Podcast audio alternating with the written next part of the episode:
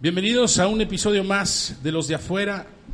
Estamos aquí, todavía son vacaciones. eh, a los niños les alargaron el verano, eh, cambiaron las reglas un poquito de, eh, de la Secretaría de Educación Pública entonces pues ya las mamás no hayan ni qué hacer con los niños en la casa, cuando ya se veían un poquito así como que voy a descansar tantito, no. Ya no hay cursos de verano, no hay nada porque te extendieron las vacaciones. Exactamente, entonces todos los cursos de verano tuvieron que o adaptarse o, o, pues no, no cumplieron, entonces ahí están, ¿no? Pero ¿Cuándo empieza?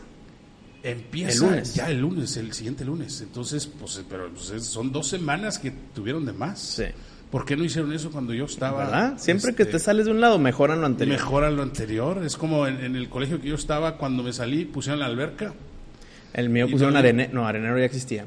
Arenero ya existía. Pusieron juegos resbaladeros, lo colorearon todo bonito y pues yo estaba todo azul y blanco así. Sí, eh. sí, sí. O sea, ¿qué, ¿qué onda?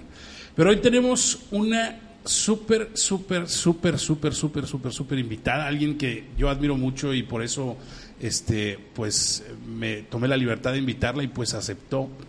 Es alguien que ha cambiado, yo creo que ha puesto a Nuevo León en el mapa, en, hablando en términos de la industria de la literatura, este, y que ha cruzado esa frontera, esas barreras, o sea, ha tenido grandes, grandes logros, eh, logros que ya quisiera uno tener.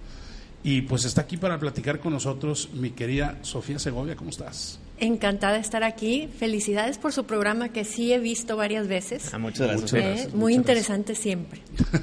Siempre Muchas gracias. Muchas gracias. No, gracias por estar aquí. Y la verdad es que yo creo que esta semana, este, obviamente ya te teníamos en la lista de, de invitados porque pues es el chiste es invitar a gente entre más importante mejor, ¿no? Y creo que aquí dimos un boost este bastante importante, pero aparte el timing yo creo que se da muy bien porque pues están ocurriendo varias cosas ahorita eh, en el, en el ámbito social, en el ámbito de- del país, en el ámbito, no, no, es más, no, no, me atrevo, no, no es nada más el país, yo creo que es a nivel mundial. Sí, es- es- Esta- están, están en un giro, en un ciclo medio extraño en que hace unos par de años, hace como 5 o 10 años, estaba esa época de globalización Sí. y ahorita está otra vez de individu- individualización. Individual. De nacionalismos. Ándale, De de, de- nacionalismos. de fronteras y límites y hasta aquí llegas Sí. tú.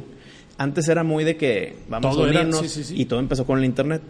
Con el internet se empezó a globalizar correcto. todo, los negocios, la gente, la cultura y luego empezó otra vez un hasta aquí con Brexit, con este Estados Unidos, etcétera, ¿no? Sí, sí, sí, sí.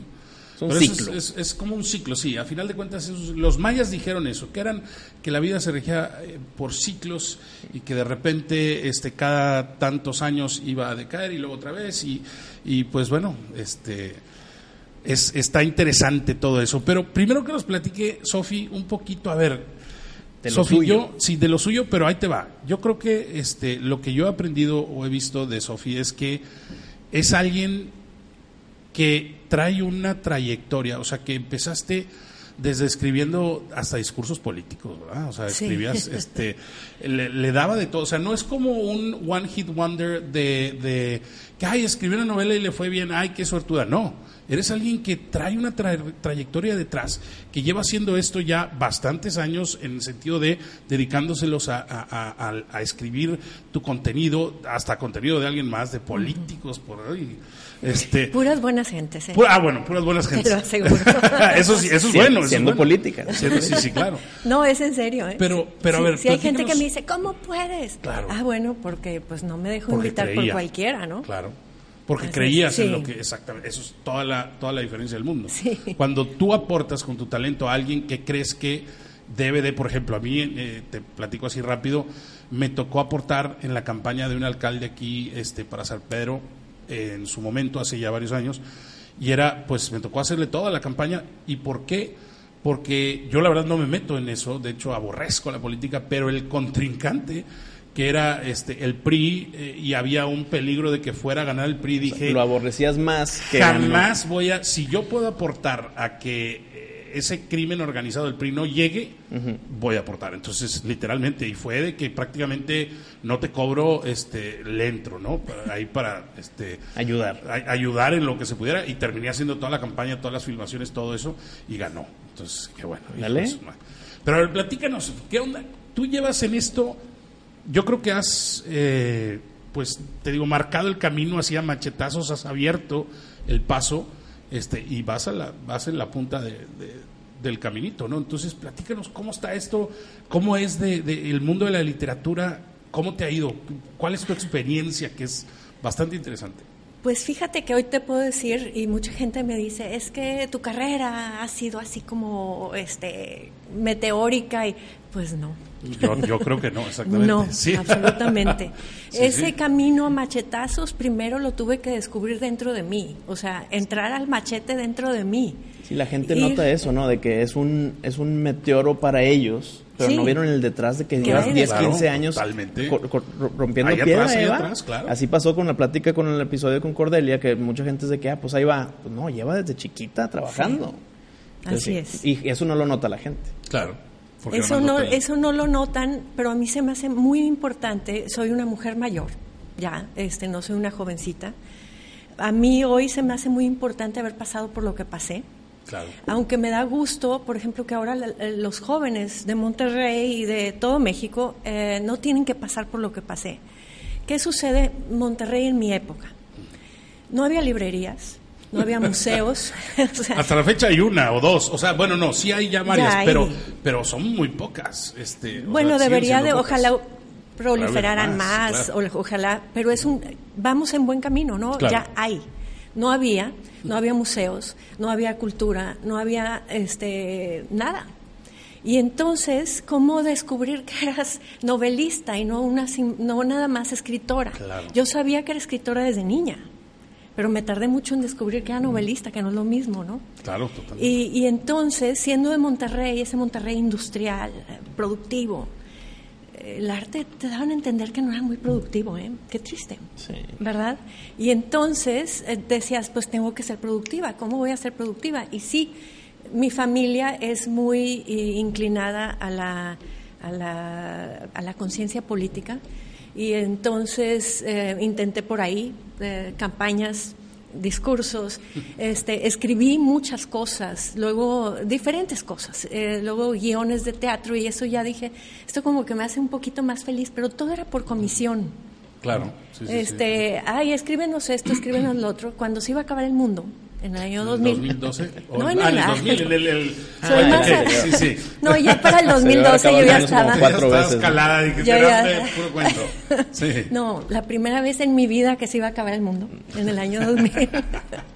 este, por el uh, Y2K no creí que se fuera a acabar el mundo, en verdad. Creo que la vida es más grande que unos... Unos circuitos extraños que no sabían modificar al del 99 al 00. Exacto. Y este, pero finalmente sí fue una invitación eh, a, detenerme un poco y preguntarme, a, hacer a meditar un poco sobre mi vida, ¿no? Ya era una mujer de 35 años en el año 2000, a ver las matemáticas, este, y resulta que eh, yo sabía que tenía muchas cosas que había hecho bien en mi vida, tenía muchas cosas que mostrar. Por ejemplo, si al día siguiente eh, se acabara el mundo y, fueras al encuentro con, con, el Creador, ¿verdad?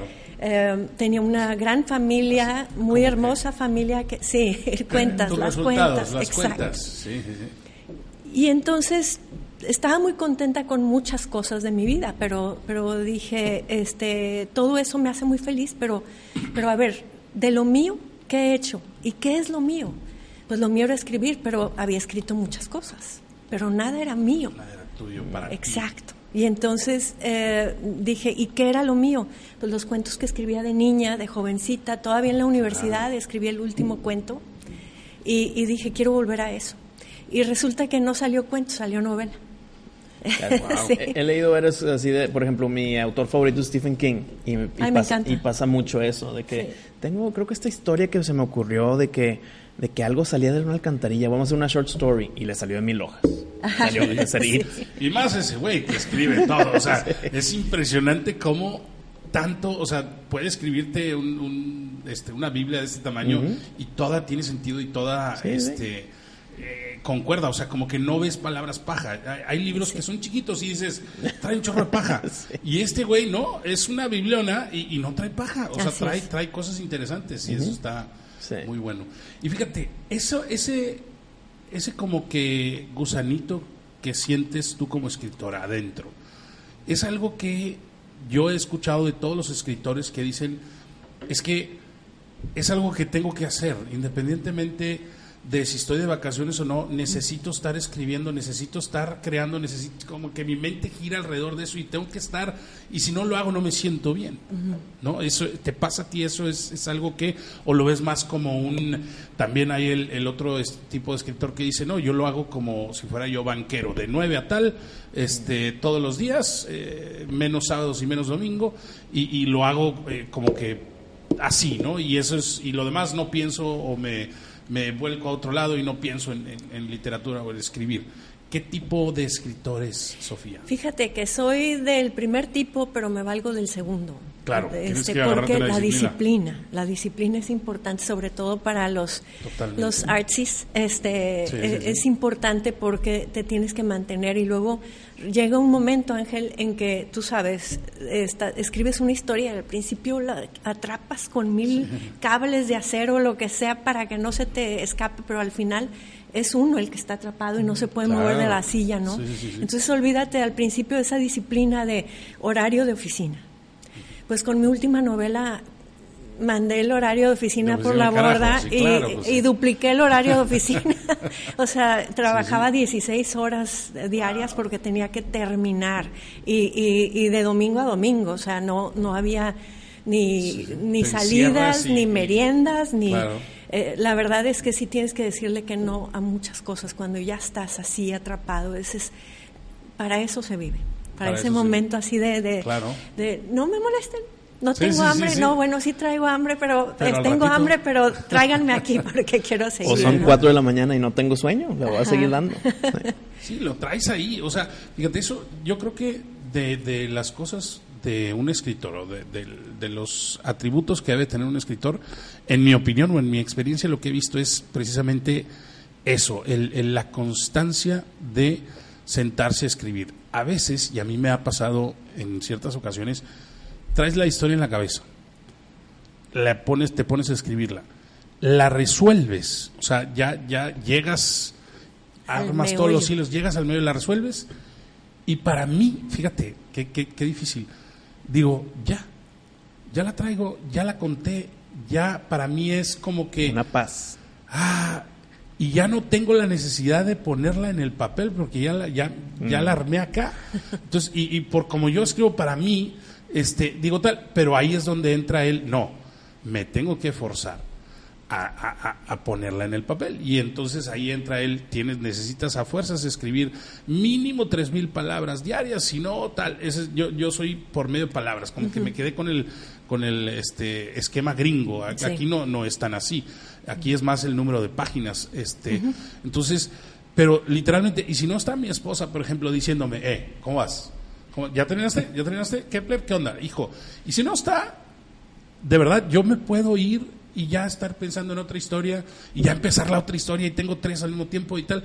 Pero, pero como ya la resolví yo, ya me la conté y ya, para mí ya es, está súper chida. ¿A ti te gustó entonces ya Move On? Move On, exactamente. Y que no, porque a final de cuentas, este, pues, pues no cumples con el objetivo, ¿verdad? Que es tener un libro y, que ahí esté y que la gente lo lea. No has descubierto después que al ponerla en papel, cuando vences esa, este, pues la satisfacción individual, ¿no? Como le llamemos. Cuando la pones en papel no descubres otras cosas maravillosas que dices, sí, vale la pena. Totalmente. Pero eso ya nada más lo ves cuando lo terminas. O sea, cuando lo terminas es como que un sale el sol así ¡ah! y te cantan los ángeles. Exactamente. Pero antes no, en el camino no necesariamente. Entonces ahí está el, el... Entonces, a ver, tú ahorita dijiste, en esta última novela todos los días, 24-7 eh, casi casi, o sea, duermes, escribes, comes, duermes, escribes, comes. Ahorita sí estoy. Ahorita sí estás. Sí. ¿Qué tanto eso, por ejemplo, digo, si te vas a la vida de, los escritores, grandes escritores de, de, pues de todos los tiempos, todos han sido así. Todas sus vidas siempre son así. Este, entonces, ¿qué tanto este, crees que haya, por ejemplo, en la industria aquí? En otros escritores. ¿Qué tanto crees que haya ese compromiso? ¿Será eso la diferencia entre que a alguien le vaya así como te va a ti o alguien que pues dice que es escritor pero no es en realidad no escribe mucho este y a lo mejor puede tener talento pero pues nunca le has visto nada entonces es esa la diferencia eso es lo que como que la clave del éxito es esa para para o no o no, no, sabría decirte porque yo creo que es personal qué te mueve a escribir em, por ejemplo yo escribí mi primera novela en el 2000 okay. Eh, ya después de que dijiste, no nos morimos, sí. va. Sobreviví, la voy a escribir. Este, y la terminé en 2003. Porque, bueno, era mamá, iba a los partidos de fútbol, todo lo que tenía que pues, hacer, ¿no? y, luego, bueno, tuve que descubrir ese camino a la disciplina, que al principio no la tenía. Trabajar en casa es difícil. Claro. Este, por lo general, para la mayoría de la gente, ¿no? Sí, ¿no? Pero em, cuando la terminé, no se publicó sino hasta el 2010, porque la mandé a todas las editoriales, nadie me respondió, sigo esperando respuesta de esa, de esa novela. Sí, sí, sí. Este, y, resulta que se me atravesó la vida, me distraje, y la siguiente novela, que era El murmullo de las abejas, la dejé en pausa. ¿Por qué? Porque que ya estabas escribiendo y la dejaste en pausa. Ya la tenía acá. Okay pero la dejé así en pausa porque, ¿por qué? Porque me quedé esperando y en lo que esperaba me envolé en muchas cosas, me gusta involucrarme en muchas cosas. Claro. Y resulta que para cuando me di cuenta, muchas noches la novela no me dejaba dormir, me hablaba desde el cajón, ¿qué onda? Claro, estoy? ¿qué Este, y resulta que eh, a, la vuelta de los años también la evolución de Monterrey, ¿no? Con arte buscaba talento para publicar. Yo mandé la novela y la publicaron en el 2010. La que habías escrito en el 2000. Sí, ajá. Entonces, cuando esa satisfacción, yo conocí esa satisfacción de haber mandado un mensaje al, mundo. Claro. Y se quedó 10 años sin ser recibido. Sí, sí. Cuando por fin fue recibido y hubo, lectores y hubo libroclubes que la leyeron y que sí entendieron el mensaje que yo estaba mandando, dije, me tengo que sentar a escribir la otra. ahora, sí. ahora sí ya me gustó, como dice. Entonces, pero al mismo tiempo yo conozco gente que ha escrito varias novelas y, y, no han tenido, bueno, la fortuna que yo tuve con el murmullo de las abejas, que fue mandar este mensaje y que alguien, lo abriera. sí, sí, sí, claro. Y que este, lo abrieron rapidito ya se movieron las cosas, ¿no? Este, ese es mi golpe. Me dicen, no digas que tienes suerte. No, sí, sí, sí se necesita un poco de suerte. porque yo creo que se necesita Yo no conocía a nadie del medio y resulta que nadie me recomendó. Simplemente tuve la suerte que no en la segunda, que no tuve en la primera, que fue que entre miles de emails que reciben, alguien le diera clic a mi email. Sí, sí, claro. Con el murmullo de las abejas, eso fue.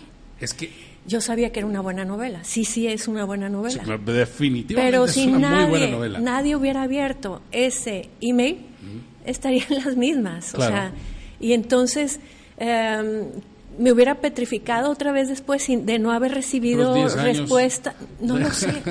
no, no, lo sé. O sea, ¿qué, ¿qué mueve a cada quien? A mí hoy me mueve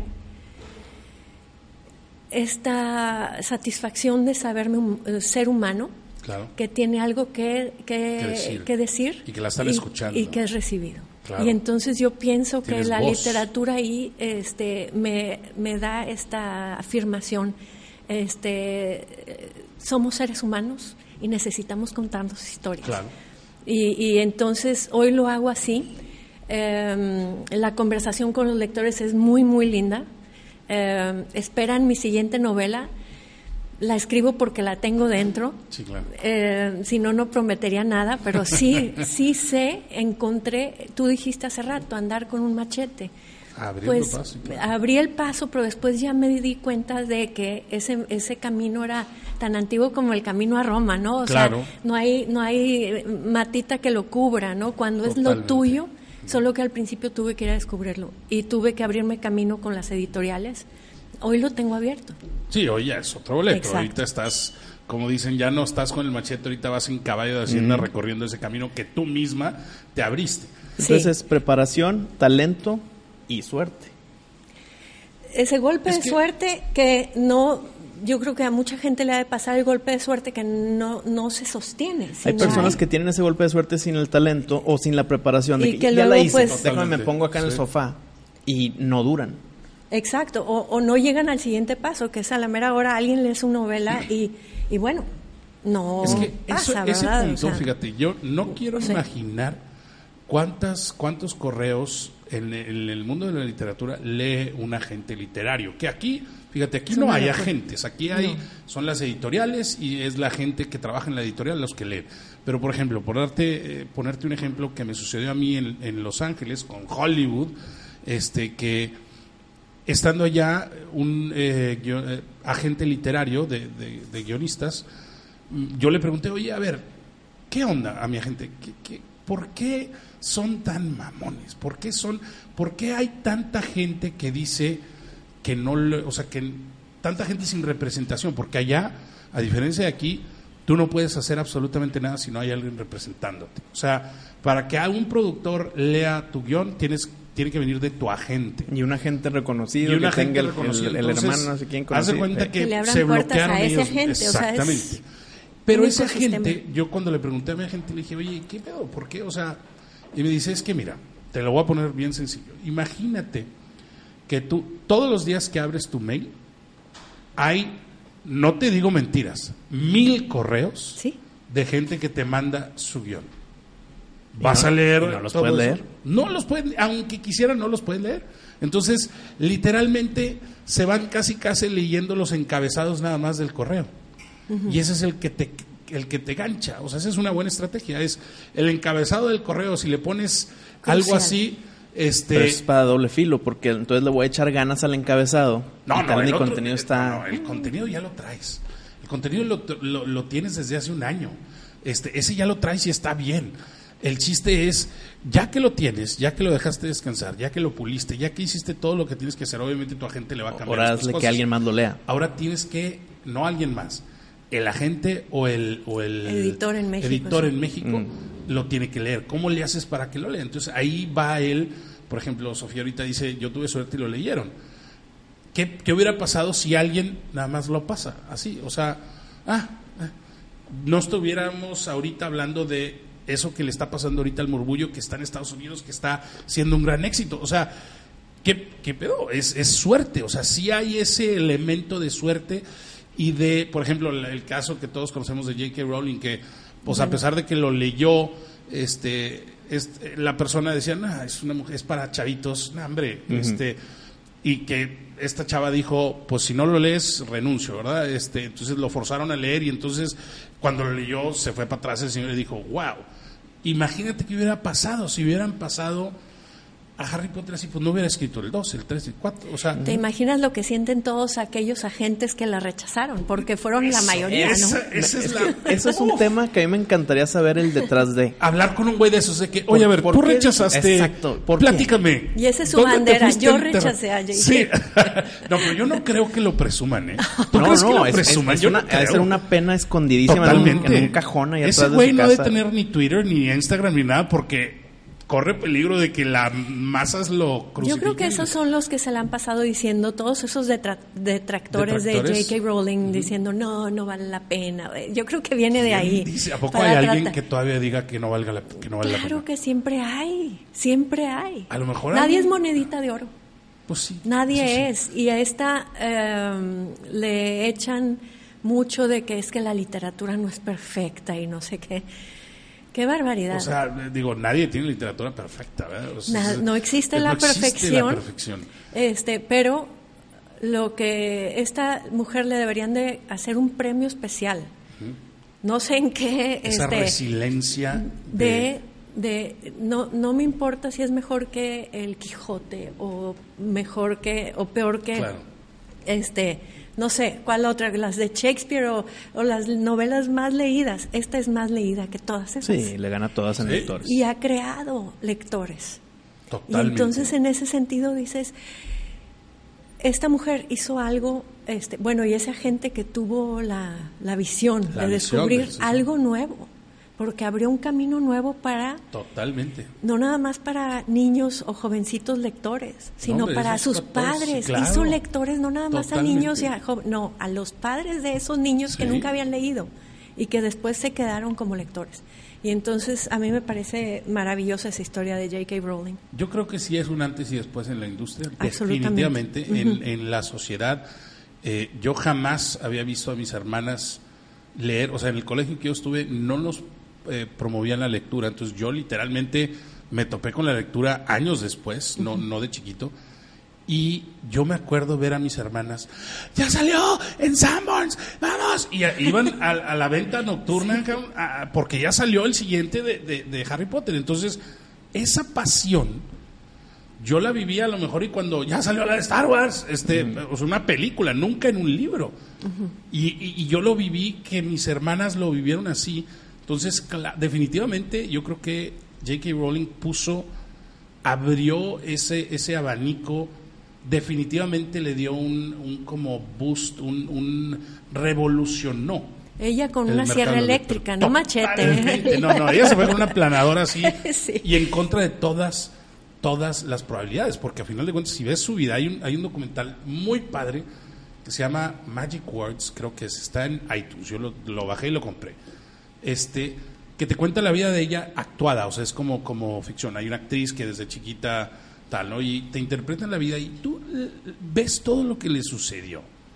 Desde que el marido la deja con la hija y que no tenía ni para pagar este leche y que literalmente era o compro la despensa o compro la máquina de escribir, este vivía en welfare, o sea, todo eso. Y a pesar de todo eso, logra lo que logró. Dices, wow, o sea, eso era algo que estaba destinado a que sucediera. O sea, literalmente el creador, el, el, el mandamás, el dios, el como lo queramos llamar, tenía un plan para que esa mujer llegara a cambiar el mundo. Ay, pero ¿cuántos planes no tendrá que no escuchamos y no, pues no llegamos al punto final? No. Ella sí. llegó a su punto final con un personaje maravilloso y este y, y, sí cambió cambió al mundo. Pero aparte, ¿sabes que también le, le, le toca en un momento bien lindo en el que las redes sociales empiezan a funcionar? a favor de los lectores. O sea, los lectores empiezan a descubrir maneras de comunicarse a través de las fronteras y de las, eh, bueno, eh, fronteras geopolíticas y fronteras del idioma y fronteras de todo tipo, este, para conversar sobre un libro. Y creo que también ese es el inicio de Harry Potter y se benefició muchísimo, pero también benefició esto, este movimiento que hay, hay ahora de lectores jóvenes. ¿Sí? Y ahora me dicen mucho, ¿tú qué piensas de que los jóvenes no leen? Pues yo no sé de qué jóvenes hablas. Hablas. Porque, los jóvenes aquí, mexicanos, regiomontanos, leen cada vez más. ¿Todavía suficiente? No, no, no. Todavía le falta, este, el camino es largo. el, camino es largo, es más, el camino es interminable. o sea, siempre hay a quien convencer de que leer es la buena onda, ¿no?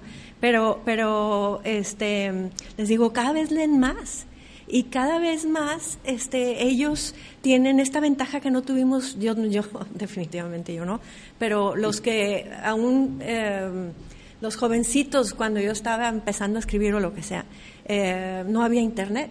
Y entonces tus eh, lecturas se quedaban guardadas dentro de ti. Totalmente, no las podías compartir, como dijiste ahorita, con alguien en Rusia que le gustó el mismo personaje que a ti y que te explayas en, platicar sobre él y que creces bueno, y te, estaban los, alimentas. pen pals. Pero eso era de larga distancia, de meses y meses. Era, era, yo creo que más un lado romántico, ¿no? Este, no era tanto un bueno, eh, hacer clic con alguien que también le gustó. Tienes razón, es más romántico. hablando de, sí, o sea, Pero también está el tema de que si, si J.K. Rowling hubiera estado años atrás, antes de las redes sociales, y yo soy súper fan le mando una carta, se la ah, escribo, le llega y ya que le llegó, no sé si le llegó, no sé si lo leyó, no sé si me respondió, cuánto se va a tardar, sigo esperando y no llega y de repente por gracia del dios de la literatura me llegó su respuesta, si es que. Ahorita sacas el celular, te odio o, me encantó Harry ah, Potter o eh, cuándo es el siguiente libro, dudas inmediatas Totalmente, y es ¿Por qué mataste a Dumbledore? Sí, totalmente. Fíjate, eso te voy a decir cómo funcionaba este antes el, el pen pal. Y a mí me pasó, yo, yo lo viví. le mandé, yo era fan, fan, fan de Christina Ricci. Mm. Era mi amor platónico. Y un día dije, le voy a escribir. Y le escribí. Meses después, a mi pulso Papel y puño y letra. Cristina Ricci es la actriz, ¿verdad? La actriz. Sí, sí, sí. Meses después, claro, totalmente. Ahí fue cuando yo dije, es que wow, qué chavita. Y luego salió Casper y ya, yo estaba enamorado, ¿no? y le escribí y meses después me llegó una foto autografiada. Ah, qué Entonces, a todísima madre. O sea, sí había ese, pero obviamente se tardaba meses. Yo no sé qué pasaría, la verdad es que pues se me quitó el gusto. Este, entonces ya eh, con, los años, eh, con las redes sociales, pues ya nunca le, yo no sé qué pasaría si ahorita le escribes, este, a lo mejor y te retuitea, a mí me ha retuiteado, por ejemplo, Mark Hamill o tal. Eso es lo que dices, ¿no? De que pues ya tienes ese acceso a, al autor aquí, o la sea, inmediatez. la inmediatez. Sí, es increíble. Ahora, hablando de la inmediatez, es un buen tema. Y ahorita que dijiste, oye, yo me tardé 10 años, terminé la novela, la mandé a todas las editoriales, no hubo manera. O sea, al principio nadie, no hizo ese clic, no hizo ese clic, este, y pues no, no, no la publicaron. Pero ahorita está, y de hace pues varios años para atrás, está ese medio que muchos están explotando o explorando, que es el autopublicarse y es el autopromocionarse, porque ahorita una cuenta de Instagram con alguien que no necesariamente tenga mucha trayectoria o que no necesariamente tenga mucho talento, puede tener 50 mil seguidores, 100 mil seguidores. Eh, eh, diciendo tontería y media, los pueden llegar a tener. Y esas personas, ya ahorita yo veo que es una moda. Así como se puso de moda que todos sacaran su podcast, que todos sacaran su, su y estuvieran este, hablando, se puso de moda sacar su libro. Yo veo varias gente que trae su libro. Es que no es moda, es medallita. Es medallita. Yo tengo mi programa, mi podcast, ya saqué dos libros. Es, es, como parte de su currículum presumible, pero sin fondo. Es nada más para que esté escrito en su, en su parrafito de vida. Son de esa gente vacía que nada más lo hace por hacerlo. Te lo digo, te lo digo por esto. Fíjate, esto me mandaron un, un, video, este, un podcast, no fue video, era podcast, audio, y me dijeron, escúchalo. De uno de estos charlatanes así que, que habla y dice puras tonterías y, y la gente le cree. Bueno, y en el podcast empecé a escuchar, dice este cuate, una, una historia así, haz de cuenta lo que acabas de decir, pero con otro resultado. Él dice, pues mira, yo escribí mi libro, este, ya con mi libro, que yo la verdad es que creo que es genial, es fantástico, es tal, se echó todas las flores del mundo. Dice, me fui con todas las editoriales. Y todas las editoriales me rechazaron. O sea, pero así con estas palabras, estos pendejos no sabían qué tenían en las manos. Entonces me rechazaron. ¿Y qué hice yo? Pues obviamente lo autopubliqué. Eh, lo autopubliqué, pero dice el güey, dice, después de hacer una evaluación de todas las editoriales mexicanas y de por qué habían rechazado una joya como estas. Este es un güey hablando de su propio libro, imagínate, una joya como estas. Después de que hice una, una evaluación me di cuenta que traen un error. Todos, todas las editoriales están en error, están operando mal y, les, y van a acabar, ahorita ya van en picada y todas van a cerrar precisamente porque rechazan cosas como estas. Entonces yo lo que hice es, ya saqué mi libro y ya estoy ahorita. Este, estoy en todos lados. O sea, en todos lados significa en su página de Facebook y, e Instagram, y a lo mejor y si los está vendiendo. Quiero pensar que pues le ha de ir bien, porque si tiene tantos seguidores, los puede vender. Omito nombres para no quemar a nadie. Pero este, esa es como que una historia de alguien que intentó ese camino, no le fue bien, se autopublicó, cosa que yo inclusive autopubliqué una, alguna vez un libro. O sea, no tiene nada malo el autopublicarte, al contrario, y te puede ir bastante bien. este, y te ahorras intermediarios. Te ahorras intermediarios. Yo me iba a todas las convenciones de, cuando vivía en Los Ángeles, me iba a todas las convenciones de cómics y vendía literalmente 500, 600 libros por fin de semana. O sea, no estaba nada mal. este, aquí con mi editorial, que es de las buenas, no he vendido lo mismo que vendía allá. Pero eso no tiene nada que ver. A lo que voy es, este cuate dice las editoriales, yo como analista de mercado, van en declive. Ya ni te molestes en mandar tu, manuscrito a la editorial, autopublicalo. ¿Qué tan? Yo, yo te soy sincero. Veo un problema ahí yo, porque si todo el mundo autopublica, va a haber un mar de libros hay un mar de libros Ya hay. Ahorita hay un mar de libros que nadie lee Deja tú eso, hay un mar de libros que si tú te metes a leerlos traen faltas de ortografía. Claro, claro. Están mal redactados, no están ni siquiera bien editados. Ahí está el trabajo del editor. Y eso nada más complica las cosas para los verdaderos lectores que le dan una oportunidad a eso y dicen, ¿qué es esto, güey? guácala. Y, y, entonces les empieza a generar un, no, la literatura está por encalamadre. No, no es que la literatura esté por encalamadre, es que esas personas que no traen una editorial, que no traen ese sello, yo veo una editorial como un sello de garantía de que hay, es un contenido bueno. Eso para mí eso es como que... Y yo el comentario que este cuate decía más lo veo como una persona ardidísima que dijo, me rechazaron este, entonces ya son malos y son ya no sirven para nada y van en declive. Pero si lo, si lo hubieran aceptado el primero. Él, eh, fuera, exactamente, él fuera, estaría presumiendo eso, ¿no? Entonces, y tan siquiera lo rechazaron, ¿no? Hay gente a la que ni siquiera rechazan. Hay ni siquiera le contestan. Hay gente que hay gente que sigue esperando respuesta. Sigue esperando respuesta. Oye, ¿sabes qué? Es la buena onda. prefiero que me rechacen a que me mantengan en silencio. ¿Sabes qué? Yo totalmente. A mí me pasó eso una vez en, en Estados Unidos. Yo Alpha Jean, la primera novela que he hecho la escribí en inglés. Y en Estados Unidos era, se la mandas no a las editoriales, sino a los, o sea, para que te agarre un agente. Y se lo mandé y hice mis cartas y tal. Ahorita te voy a platicar una historia buenísima que este, me pasó por Twitter. Pero hice la carta, el, query letter, así se le llama, este, y pues la mandé a todas las editoriales. Literalmente, a todas las, eh, no editoriales, a todos los agentes. Literalmente, como dos años después, me contestó un agente así de que muchas gracias, recibimos, pero lo sentimos mucho, tal, así que neta, dos años después, wow. Fíjate, yo frustra, en mi frustración de que no podía, este, que no me, o sea, todos los agentes me rechazaron o sin respuesta, más bien, sí, porque me rechazaron en realidad dos o tres. Todos los demás nunca respondieron. y, y en la página de, de los queries siempre te dicen ahí, tómate, o sea, si no te respondemos en seis meses es que ya no te respondemos nunca, olvídalo. Entonces, bueno. Y yo, en mi, en mi desesperación, una vez cometí una tontería y me metí a Twitter y empecé a estoquear a los agentes. Dije, a ver, porque todos, yo veía escritores, este, y eso me daba a mí al, al mismo tiempo coraje, pero era una envidia y envidia de la mala, no de la buena, porque decías, ¿por qué ellos sí y yo no?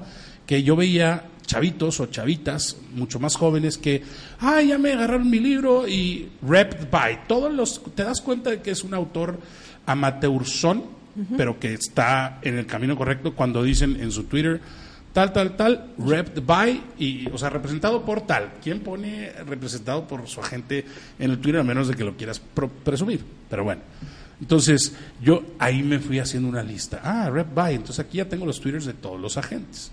Entonces, me empecé a, mandarles, oye, mira tal, o sea, por el camino que no era, no por el camino de, de los correos a la empresa, sino al agente directo.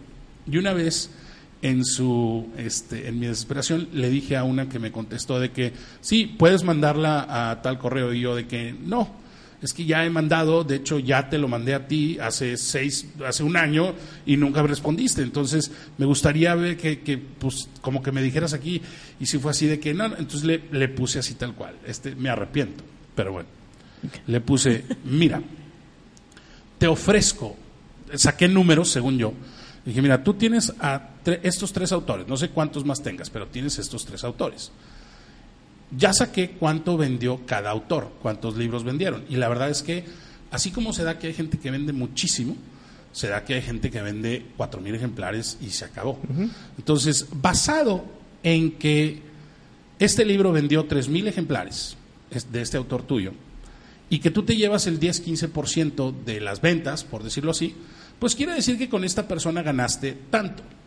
Bueno, yo te ofrezco ahorita cinco mil dólares que estoy cubriendo más de lo que ganaste con estos tres autores, nada más porque leas mi manuscrito, no porque lo agarres, no porque este, ya me firmes, sino nada más porque lo leas. Y si no te gusta, no importa, yo como quiera te doy mis, los cinco mil dólares. No, no, haz de cuenta que dije la peor, este, el peor pecado en el mundo editorial. Me acabaron, me bombardearon, ya no sabía yo qué hacer. Este, se unieron otros agentes para decirme, ¿qué te pasa? ¿Cómo crees? ¿Qué tal? La ética. Entonces digo que me arrepiento, ¿no? para atrás. Y a final de cuentas. Es que imagínate que te hubieran aceptado y eso agarra tendencia. Ya nada más leen los que tienen lana.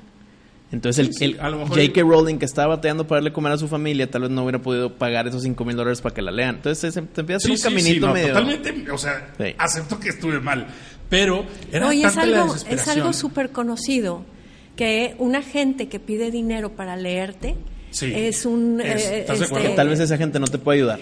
No, y es eh, te está piñando, sí, ¿no? Mira, esa es la regla número uno cuando te vas a Los Ángeles es ya tengo agente, te cobró, porque si te cobró un agente gana dinero con lo que se ganan juntos. Sí, porque cree en ti, ¿no? Totalmente. Fíjate que a mí me tocó, no voy a decir nombres tampoco, pero me tocó alguien aquí, agente, este, que me contactó porque, ah, me, recomendaron tal, oye, pues me interesa mucho leer tu manuscrito. yo, ah, pues digo, está chido, claro. Digo, yo ya la verdad es que tengo editorial, este, y pues me tratan muy bien, entonces no me... Pero bueno, pues si hay una gente, ¿qué tal? La verdad, mi editorial se ha quedado mucho en México, no he salido fuera de... Entonces, esta persona decía, no, yo te puedo promover en otros mercados, tal, y dije, chidísimo. Entonces, te mando el, manuscrito. Sí, pero primero tienes que depositar. ¿What? Ah, sí, sí, sí, no funciona tienes que depositar? Sí, sí, bueno, es que mira, yo cobro por leer tal... Esa fue la última conversación que tuve. ¿Sabes qué? Híjole, nada más le contesté así. ¿Sabes qué? La regla número uno este, de las personas que profesionalmente nos dedicamos a esto es nunca le pagues a un agente por leer tu contenido. Muchísimas gracias, no eres para mí, pero te deseo el mejor de los futuros y para atrás. Son charlatanes. yo creo que, exactamente. Son, ahorita hay muchos de esos, pero muchos. Sí, así es. Sí. En, en, una, en un episodio anterior, creo que fue el de, el de Justo, eh, hice un mini segmento que quisiera yo tener con, con otros invitados aquí al programa, que es que les, les, les hago dos preguntas. Ah, y aquí yo te tengo dos preguntas por hacerte. La decorosas, decorosas. Pero puedes hacer más preguntas. No, ¿eh? claro, no te limites a dos. No, claro, pero estas son las dos del segmento de dos, preguntas. Ah, ya, el segmento. Así, dos preguntas vamos a titularlo así. Ándale. Vamos a el segmento de las dos preguntas de Winston. Venga. La primera, ya que hablamos de J.K. Rowling.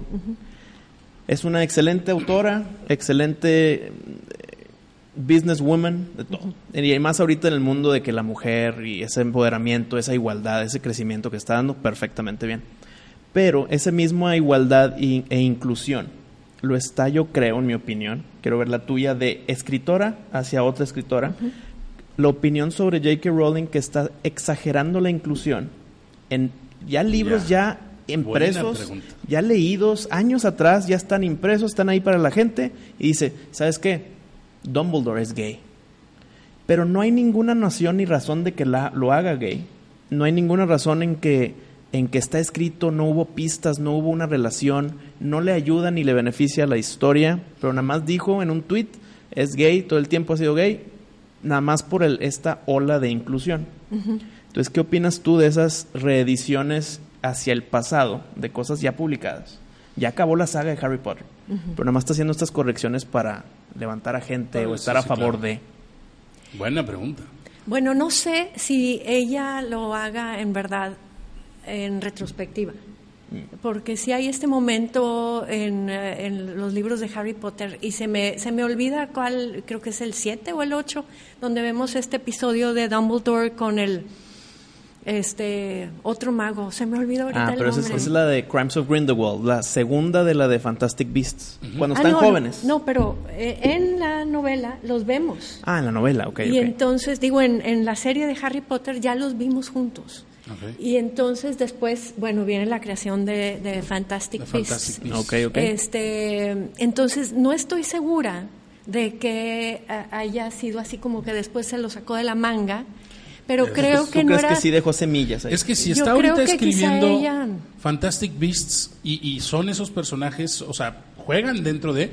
Yo creo que sí puede ser una estrategia como para decir, bueno, si ahora voy a hacer un prequel con Fantastic Beasts, desde ahorita les digo que eh, Dumbledore era gay para yo poder hacer eso, ¿no? Bueno, un disclaimer, no me importa que sea gay. Claro, claro. Lo que me, lo, que me molesta es que lo está tratando de encajar nomás para mantener felices a algunos. Es que ha, comentado varias cosas, ahorita no me acuerdo qué más, pero esa ha sido la más llamativa. Y lo que pasa es que ahorita, en retrospectiva, digo, ah, ok, sí vimos una, esa escena grande entre Dumbledore y, este Grindelwald, de jóvenes, y este, ok, pero no teníamos por qué intuir que eran gay, no gay, o sea Sí, no estás Creo que este enfocado en eso. ¿no? estás enfocado en eso. Estás si la historia está basada en, eso, adelante. Y a mí me encanta la historia y no me le bajó este, nada saber si sí o si no. Lo que sucede es, eh, es como no sé, eh, ¿por qué tenemos ahora que saber la sexualidad de todo el mundo? Exacto. ¿Por qué? Exacto. no este, importa. No sé lo que quieras hacer. No me lo pongas en la cara que eres, heterosexual, o que eres homosexual, o que eres no sé qué. Nada más sé. Mira, es que creo que se van creando más problemas. Y ahí va esta pequeña anécdota que tiene que ver con uno de mis hijos. Fue a Texas. Digo, él estudiaba en Texas y se dio una vuelta en contra. Y lo multaron. Y cuando fue a pagar la multa, puntualmente, por cierto, este, le pidieron declarar qué raza era y me escribió muy mortificado porque no lo dejaban declarar que era hispánico, ¿verdad? Que era hispanic. ¿Por qué no lo ¿Qué raza soy, mamá? ¿Qué raza soy? Y este muchacho de 22 años nunca había pensado en sí mismo en términos de raza. ¿No? Y ya, y ya le inculcaron eso y de ahí en adelante ya tienes eso en la cabeza. Y, tampoco anda diciendo, eh, o sea, porque así lo crié yo, o sea, sin etiquetas. Claro. Y ahora ya fue, ya lo etiquetaron, le impidieron decir que era hispánico, que ¿Por qué le impidieron decir que Porque le pidieron que dijera que era caucásico. bueno, este, porque hispánico para mí no es ninguna raza, ¿verdad? No, no, hispánico es donde naciste. pero ya es, pero ya es raza, ¿no? Allá en Estados Unidos porque van creando cada vez más etiquetas, más etiquetas, más etiquetas. Y entonces eso es lo que este, pienso yo que de verdad un mundo inclusivo quita etiquetas. Pero a ver, en esas etiquetas que, no estoy de acuerdo, ¿qué somos nosotros? Seres humanos. No, por eso, en esas etiquetas. Ah, en esas etiquetas. ¿De raza? Sí, o sea, ¿qué pondríamos nosotros en esa multa? A mí me daría mucho coraje poner cualquier cosa porque nunca me he declarado. No, pero en sus ojos, en sus ojos, ¿qué somos? ¿Caucásicos? Pensado. ¿O somos hispánicos que no En sus ojos, yo primero haría lo que hizo mi hijo de declararse hispánico. Pues es hispánico. es que a final de cuentas sí. hispánico incluye negros, incluye la raza, la raza pueblos es, originarios. No es, mi, no es mi piel, es donde nací. ¿Dónde nací, no? Eh, no, pues porque en Estados Unidos nacieron en Estados Unidos y hay de pues todo. entonces es americano. O sea, pero allá sí son te, etiquetan, te etiquetan. Entonces no es donde naciste, pero a veces sí es donde naciste. A veces es tu color de piel, pero a veces no es tu color de, piel. No te puedes, este, porque pues hay negros en Inglaterra y hay negros en Estados Unidos. Sí, pero en esas etiquetas. En, esas etiquetas es miren, un problema. en Estados Unidos somos colored. Colored. Nomás porque somos mexicanos. No, non-white. O non-white. wow, eso. Qué, Even if you're whiter than Snow White, ¿verdad? O sea, pero eres mexicana, ¿no? Entonces, este, te ponen en una... Ah, eh, es la cuestión de las etiquetas. Es, este, no me había puesto es mejor vivir sin etiquetas. Esta vez que fuimos a Disney... Human being. Este, mi hija es güerita, ojo verde, este... Y esta vez que fuimos a Disney, fíjate, sí es cierto, ya ahorita me acordé que le dijeron, no pareces mexicana, tú no eres mexicana. Ah, pues Así que, a chingar. O sea, y en ese momento como que, ah, me reí, sale pero sí. En Yo también, en mis, años fuera, he vivido fuera en Estados Unidos. En Estados Unidos he vivido un año, en Australia y he vivido otro año en Londres, en Inglaterra. Y en las tres ocasiones he, recibido eso. Ah, eres mexicano, pero, pero, no pareces mexicano. A mí, ¿sabes qué me han dicho? Pues ¿Eres mexicano? Sí, ¿por qué?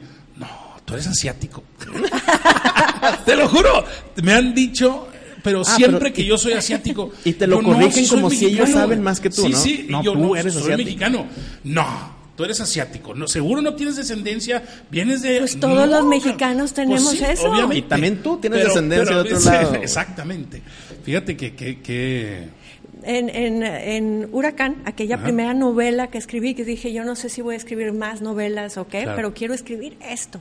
Y es una declaración de los estereotipos y la, la violencia que ocasionan las... Este, no sé, me parece a mí que eh, me he pasado toda la vida defendiendo mi mexicanidad y me da mucho coraje eh, que no se entienda que México es muy grande, México es muy rico, México ha abierto la puerta a mucha gente, ha sucedido muchas cosas acá y, mexicanos habemos de todos, todos tipos y colores y, y, lo que sucede es cuando te convierten en un estereotipo de este tamaño y no te dejan ser de otra manera. Y ahorita encima de todo, nuestro estereotipo ya nada, no nada más incluye el tipo físico, sino nuestra eh, moral y ética porque eh, Donald Trump nos convirtió en criminales, ¿no? La tierra del narco, o sea, ya te, te tachan como que... Hace poquito leí un meme así que decía mexicano, ah, la tierra del Chapo, la tierra de tal. No, carnal, este, o sea, hay la tierra de la tierra de, Diego Rivera, ¿verdad? De, maravillas. Entonces tú eres, tú este eres drogadicto porque solo sabes. sí. Perdón. Este, porque solo sí, porque sabes, solo sabes del, Chapo, Chapo. Ese meme, entonces sí, sí, sí, buenísimo. Eh, buenísimo. Ese, eso es algo que, por ejemplo, yo te, lo tengo que decir.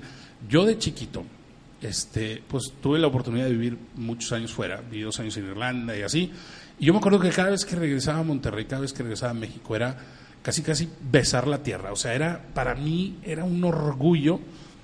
Pero sabes que eso ha cambiado un poquito y no por porque tenga algo en contra de mi México, sino por por tan aborrecido que tengo yo la política mexicana, los políticos, esos esos protagonistas de nuestras leyes que de verdad a uno sí de repente este, no le avergüenza decir que es mexicano, pero le avergüenza decir que ese era mi presidente o ese es mi gobernador. O sea, como que dices tú, hijo de la chingada, o sea, yo sí me siento este, que me, duele profundamente y me ha hecho este, que me quite ese abanderamiento mexicano. Se me ha quitado, pero bastante por lo mismo que, híjole, pues yo, a mí no me gustaría que, que pues que el Bronco chinga, o sea, ¿cómo llegó alguien así a, ser el gobernador de una ciudad tan importante, de un estado tan importante? ¿Cómo, ¿Cómo es posible que estuvo Medina? Fíjate, la vez pasada me puse a pensar, Monterrey, Nuevo León, es considerado de las potencias económicas sin duda de México, ¿no? De este país, por lo tanto, de Latinoamérica. ¿Cómo es posible que en este estado hayamos tenido a esas basuras de gobernadores, un Natividad González Paras, un, un Rodrigo Medina, un Bronco, y que el futuro gobernador lo más probable es que sea un, un Samuel García. O sea, ¿cómo hemos caído tan bajo? Espérate, falta mucho. Ojalá. Este, pero, pero es lo probable. Lo, que sucede es que, te voy a decir, el, eh, eh, y esto es algo que también exploro en las novelas, el, el, la amnesia. Sí. La amnesia y el no querer acumular eh, em, Monterrey es eh, de los estados, si no es que del estado de los más educados, eh, pero ¿en qué? ¿En qué? ¿En qué? Y en política nunca hemos avanzado. También tuvimos uno de los mejores gobernadores, que fue Fernando Canales. Y olvídate de, PRI o PAN o lo que sea. Nadie puede hablar mal de ese gobernador. Y sin embargo, a la siguiente la gente votó en, contra, absolutamente. Yo no podía entender Alguien que sacó económicamente, que representó a Nuevo León con, con este honor y con este nos parecía llevarnos por muy buen camino. y, y, qué sucede? No te quiero echar, pero lo que sucede es que por lo general lo que dice todo el mundo es este, ya chole con la política, ya me aburrí de la política, pues sí, pero la política nunca se aburre de ti. Exacto. Yo, yo he y nunca se cansa y la política te ama. Sí, Entonces, y, quiere, quiere tenerte. Entonces, más vale saber quién nos está hablando. Totalmente. Y ahorita con las redes sociales, aún más. Antes sabíamos, por ejemplo, cuando el Nati era, este, sabíamos que todo, casi todo nos llegaba a través de los periódicos. Y tú sabías, híjole, ya este periódico ya quiere que gane ya ya porque todos traen agenda, a final de cuentas. sabías, y si eras alguien que estaba atento a eso, decías, pues no me voy a dejar llevar, porque empezaban los mensajes, siempre ha habido bombardeos, ¿no? No son nuevos. Pero ahora con las redes, no sabes quién te está hablando. Totalmente no sabes si te está hablando un ruso o un chino en el perfecto A Estados Unidos ya les hablaron los rusos y ya los convencieron. O sea, acá también. Sí, sí, sí, sí. No, no, no. No es por ser, este, es por lógica. No, no, no Es, es por lógica. Este, si no ganaban en Estados Unidos, algo querían lograr acá. Claro, totalmente. Este, eh, porque acá claro que pueden desestabilizar Estados Unidos si no hubiera ganado Donald claro, México totalmente. Entonces, No, yo creo que la política es algo que es fascinante y tan fascinante que hay que estar pendientes porque nos cambia el destino. Totalmente. Y eso es lo que pasa, que cuando éramos jóvenes traíamos la bandera de México así y queríamos defenderlo contra propios y extraños y no sé qué. Lo que sucede con gente como nosotros y con gente como cualquiera es que pasan los años y la vida cambia y ahora somos padres. Sí. Y entonces ahora tenemos que ver por los hijos y entonces dices, ahora tengo que estar pendiente, ¿no? Este, pero lo que es muy importante, porque también me preguntan mucho, y las redes sociales, es que, este, ¿tú qué crees? Que son horribles y son fatales y son, bueno, es que son un instrumento. Son un instrumento, totalmente. O te convierten en un instrumento. Entonces, ¿tú qué eres? ¿El que utiliza o el que es utilizado? Claro, totalmente. Entonces, esto es un Y el 90% es utilizado. Eh, yo me iba hasta el 95. sí, sí, está... Este, la verdad es que la campaña del Bronco fue una campaña genial. Yo no voté por él. Aquí un disclaimer. Aquí un disclaimer. sí, usó sus redes de buena forma para ser elegido. Sabes que yo sí voté por él, pero no por él. Yo voté por él en el momento en que Elizondo dijo, voy con este güey. Dije, bueno, yo iba a votar por Elizondo, aunque tenía el porcentaje más bajo, yo dije, yo voto por él. Cuando este güey se cambia, dije, chinga. Lo que pasa es que aquí el problema era que, fíjate, los otros. O sea, bueno, Felipe no estaba tan mal, pero... pero Ahí está. Pero Ivonne, o sea, no, yo, primero voto por, este, no sé, el Chapo antes de que vote por Ivonne, o sea, está cabrón. Sí, pero por ejemplo ahí, ahí, ¿qué sucedía por Fernando? Yo creo que con, don, Fernando. Creo que es un hombre honorable, fue el que se quedó después de Fernando Canales sí, claro. y este Creo que se, fue a se fue a secretaría creo que se comunica mal y por eso no ha logrado sí por eso no ha logrado. Por eso pero cómo pierdes pero es un, hombre honorable que tampoco tiene la pericia o la malicia política para entender que lo estaban utilizando. Sí. Y que y la este, entendió después creo yo. Sí pero sigue sin decirlo. Claro. Y eso es lo que yo le reclamo. Yo creo que cualquiera puede tener eh, ganas puede que tener aspiraciones está muy bien. Te dejaste engañar ok te faltó pericia, malicia, ok, pero cuando te fuiste por la puerta pudiste de atrás, haber hecho un cambio, ¿por qué no estando adentro este, levantaste la voz, no? Y por qué no eh, a todos los que sí te siguieron, porque yo tengo gente muy cercana que, se fue para allá, siguiéndolo a él. Pues la verdad es que yo todavía pienso que toda esa gente, porque no es, es el de más alto rango, pero se fue mucha gente. ¿Por qué nadie o casi nadie salió a decir, esto es un desastre. Es un desastre eh, desde las colchas. Sí, sí, sí, Que fue el primer día ah, casi, casi del gobierno, ¿no? invierno, ¿no? Y miren ahora, ¿no? Este, sin honor no hay honorabilidad, no hay honra, no hay, este...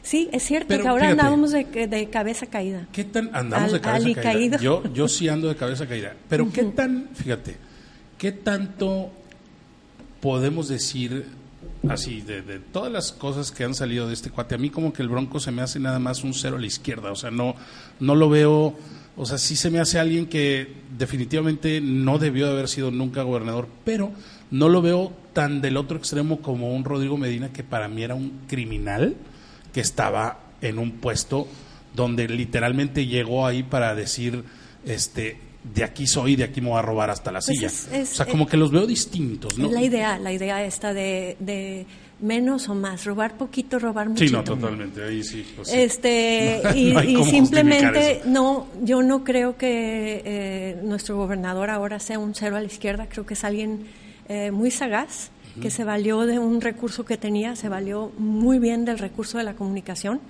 y cuando yo estudié comunicación nos decían, estamos en la era de las comunicaciones. Y decías, ¿dónde? ¿Dónde? ¿Dónde? Sí, claro. pues estamos en la era de las comunicaciones. claro, totalmente. Y de verdad que este, quizá hasta ya somos... Eh, prisioneros de las comunicaciones. Totalmente. Comentamos de que si nos, lo quitan, si nos lo quitan de repente, ¿qué, qué, hace, la gente? Yo sería feliz, ¿eh? Porque yo, yo, a mí me forzan a usarlas porque si quiero vender libros, tengo que, entonces ahí tengo que estar. Pero yo siempre he dicho, a ver, hay, hay dos tipos de contenido, ¿no? Los dos tipos de gente que usa las redes sociales. Los que viven de eso y que están poniendo contenido todos los días y que a final de cuentas dices tú, wow, que, tienes el tiempo, pero bueno, si vives de eso, pues es tu trabajo. te dedicas. Pero pones 30 stories al día haciendo, documentando todo. Pero es, su, trabajo. Pero es su trabajo, entonces, ok. Y está el otro que las historias que cuenta pues van para el cine o van para los libros, entonces no tiene el tiempo de estar escribiendo y de estar dedicándole al Instagram. Pero ahorita tú ves, y a mí me lo dijeron en su momento mi manager y me lo dijo también mi, mi, eh, mi eh, editora, este, que tenía que tener presencia en las redes sociales para poder vender, porque si ahorita no tienes presencia, no vas a vender nada. Pero entonces, Si yo dejo de escribir para dedicarle a esto, a hacer crecer esto, este, pues ya, entonces ya no estoy escribiendo, entonces mejor me pongo a escribir contenido de mis stories como los otros, este, donde ahorita eso es lo que a mí como que me, me, me causa un poquito de conflicto. Decir, oye, güey, a ver, ¿qué has hecho? No, pues tengo tal, tal, tal, tal en mi currículum, pero tengo 700 seguidores, que, ok. Y ahorita ese número y, la otra persona, Y, ese número importa tanto. Y la otra persona, ¿qué ha hecho? Nada. lo único que hace es poner contenido aquí. ¿Y cuántos seguidores tiene? 500 mil. Entonces, si te comparas tú, o sea, entras al, al, a la cancha a jugar, donde está la cancha de esta persona, pues tú eres un chiquitito y esa persona es el gigante, es, la celebridad. se, te está olvidando hablar de una un tercer usuario, que es el, consumidor de esos mensajes, ¿no? ¿Y qué sucede? ¿Qué, ¿Qué, consumen? ¿Qué mensajes les gustan? Y ahí está el, problema, porque hay unos que hasta les gusta seguir a gente para, para trolearlos, ¿no? Para, este, para, y, y, se la pasan quizá todo el día peleando, peleando, peleando, que también eso es lo que ha ocasionado las redes sociales. Entonces, de cierto modo, también te convierten en, un uh, eh, instrumento. Sí, viven las redes sociales, pero uh, dejas de tener estos filtros que tenías en la comunicación interpersonal para decir, no sé, este, cualquier cosa que le pase acá, no sé que lóbulo, o sea, el que, el que dice, Buah, se me hace que el frontal, este, que después no desarrolla ni empatía, ni, ni respeto, ni control, ni nada, ¿no? Entonces, este, ¿quién sigue a ese, a ese, a ese que tiene mucho más seguidores? ¿Qué dice ese seguidor? ¿Qué, digo, ese, ese eh, escritor de, que tiene 500 mil qué escribe, en qué se mete, a quién le conversa. Se, se hacen así como también mucho más sagaces, pero también a, base de sacrificar demasiado. Entonces yo creo que hay que tener un eh, cuidado. O compran seguidores también, ¿no? El mismo Donald Trump tiene, bueno, también está este otro seguidor que son los bots. este, Hasta los rusos, ¿no? Que te levantan. A mí nadie, ningún ruso me, me sigue. pero, pero, o sea, es un hecho. Y entonces eh, ¿qué quieres en tus redes? Pues que sea un, seguimiento orgánico. Que sea un seguimiento orgánico. No, eso definitivamente, pero fíjate, yo sí creo que al menos lo que he visto, lo que he investigado, porque aunque no lo crean, sí estoy trabajando en, después tú y yo vamos a platicar de eso, compadre, en un documental para, para como que entender este fenómeno de las redes sociales. Entonces, sí me he puesto a estudiar un poquito a las personalidades locales este, que tienen 200 mil, 500 mil seguidores, qué son sus mensajes. O sea, por ejemplo, tenemos desde gente que a, un cuate un día le robaron una bicicleta, entonces este, puso una carta, querido ladrón, y de ahí se volvió viral y todos los días escribe frases eh, motivacionales, frases de esas este, domingueras que, que, que, este, que saca de otro lado, obviamente, no es como que él las recicladas, pero tiene 20 mil likes en cada frase. Hoy sé quién tú quieres ser. 20 mil likes. Este, y, neta, sé quién tú quieres ser. O sea, ¿qué contenido es ese? ¿Dónde está el intelecto? ¿Dónde está este? Y te y ves todo su contenido y todo es igual. Y bueno, ese es uno. Y luego la otra, este, pues porque está guapa y, y este pone que si cosméticos y tal, y de repente hace un evento. Yo me sorprendí con eso, increíble yo decía, ¿qué tanto, qué tan es cierto, qué tanto es hype y qué tan es cierto que impactan a la gente? Ok, tiene 500 mil seguidores, pero ¿cuántos de esos son reales? ¿Cuántos de esos sí lo siguen? ¿Cuántos de esos tal?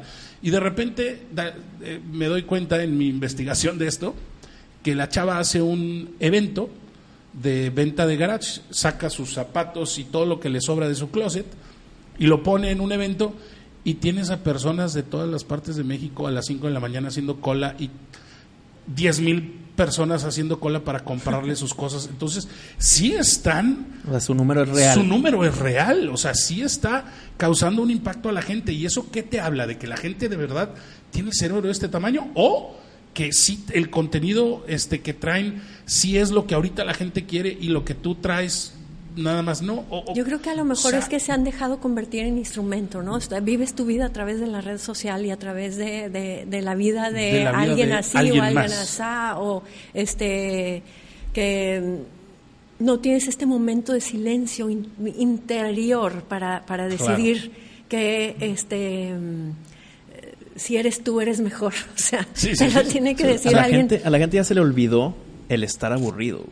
Claro. Ya siempre es así rápido. Esto, Netflix, pap, redes sociales, ahora acá, tengo que trabajar, bueno, ching, ya me tengo que dormir. Redes sociales mientras ves Netflix. eso, eso, eso, está cañón. Sí, sí, claro. El, estar aburrido ayuda a tu creatividad, güey. Sí, sí, claro, totalmente. Es lo que yo trato urgente de quitarle a mis hijos ya dos horas, una hora y media, dos horas máximo de, del iPad y lo demás es que ¿qué voy a hacer papá? Bueno, Ponte a pintar, salte a, no, es que salte a la bicicleta. Si no les das ejemplos, si no les das ejemplos, pero ¿qué voy a hacer? A ver, tú te los averiguas sin ejemplos. y literal van a estar 10 minutos así, mm, enojados y ching. Y, luego de repente fue que. Y se distrajeron con algo y se entretuvieron todo el día. Yo me, yo me di una alegrada cuando hace este poquito igual así, le quité el iPad, le dije, ya, mijita, ¿sabes qué? Ya. Desde que amaneciste con esa cosa, se la quité. Se puso a llorar, tal, ok. Oye, como a las dos horas, me la topé, subo a la escalera, al final del pasillo, pintando sus patines este, con pinturas y poniéndole cosas y tal. ¡Wow! ¿Sabes por qué los papás no hacen eso? O sea, les ganan el que están llorando y sufriendo. Pero si los dejas estar aburridos tantito, se ponen a pintar sus patines. Es que los papás también a veces queremos estar en nuestras cosas. claro, claro pero también, también hay que ser papás. No, claro. Y, sufrir con ellos esas dos horitas. Hay que sacrificarse tantito. Y luego ya lo dejas, lo dejas, mira cómo va, va, a empezar tal vez a dibujar. Hay una frase de Neil deGrasse Tyson que dice, ¿quieres que tu hijo sea un genio potencial? Ponle unos binoculares déjalos ahí, a su alcance, no se los des. Déjalos que, que, donde pasa todos los días se los tope. Y a las dos semanas lo vas a ver viendo las estrellas y vas a ver explorando. Y vas a ver, ahorita, mi hija, ahorita mi hija sale al telescopio y me dice, papá, ayúdame a agarrar la luna. Y vemos la luna. Ah, y tal, no, no, no, es otra cosa. Y sí, o sea, eso es lo que va a crear este que, que, evolucionemos y que vayamos a hacer un... Imagínate... Eso y los libros. Eso no y los libros, totalmente. No nos olvidemos, yo no, no, para nada. Eso para ese aburrimiento, tal vez agarras el libro que siempre estuvo en tu, digo. Sí, sí. Ponte a leer, mijita, ponte a leer. Y dejas de vivir una vida unidimensional y vives otras vidas y eso es cierto, es absolutamente cierto. ¿Y qué pasa con alguien que sabe estar en silencio? Uf, dentro de sí se convierte en la mejor compañía que tiene. Totalmente, sí, a mí me pasa eso mucho. Si al final de la vida, y esa es otra cosa que digo yo, si hoy tuviera que entregar el, las cuentas, la factura, las cuentas, este, diría, bueno, eh, sí me convertí en alguien que soy buena compañía para mí. no sé si para todos. Si te soportas a ti mismo, la vas a armar. Ya estás La vas a armar. Y me gusta lo que de repente se me ocurre y este, bueno, este, entonces es porque sí, está, sí sé estar en silencio y, y, no me refiero nada más del ruido, el silencio interior, ¿no? Claro. este, que no tengas que estar con imágenes todo el día invadiéndote, imágenes que no sabes ni quién te manda. Totalmente. Entonces, ¿Cuál era tu segunda pregunta? La segunda pregunta, que tenías dos y nos desviamos. Oh no quiero ni acordarme de los temas de desviación, fueron tantos, pero va. Y la segunda pregunta era, es más sencilla. Sí. Tú como escritora, que, te, gusta, que te gusta escribir libros, ¿qué libros lees? A mí me gusta leer ficción, me gusta leer novela. Yo, también. Yo, yo, yo soy de ficción 100%. Cualquier libro de biografía, de que el libro de Bill Clinton, y el libro de que no, güey, necesito una historia que me envuelva y me ganche. Pero ¿cómo? No vas a aprender nada de eso. Ábrete un libro de economía, ábrete. No me interesa. Te recomiendo una... Aprendes todo de las, de las novelas. Una biografía que sí te va a gustar. Este, Gallo se apellida el, el, el, o sea, el escritor, la de Napoleón. Esa sí te va a gustar. Esa yo la empecé también igual. Dije, nada, biografía sí o no. Y de repente la empecé a leer y, ay, güey. Mm. Pero pues es la historia de Napoleón. Entonces, pues sí. Pero, pero fuera de eso, ficción yo también. Yo leo también dentro de la ficción Max todo. Gallo. No, pero, pero, Me encanta. Más específico. Ahí va, ahí va. Por ejemplo, ahorita, eh, ¿qué estoy leyendo? Neil Gaiman. Uf. Ah, grandísimo. ¿Cuál? ¿La de American Gods? Ah, no, ahorita estoy empezando este, Good Omens. Ah, uh, estoy empezando. La serie, la serie es buenísima.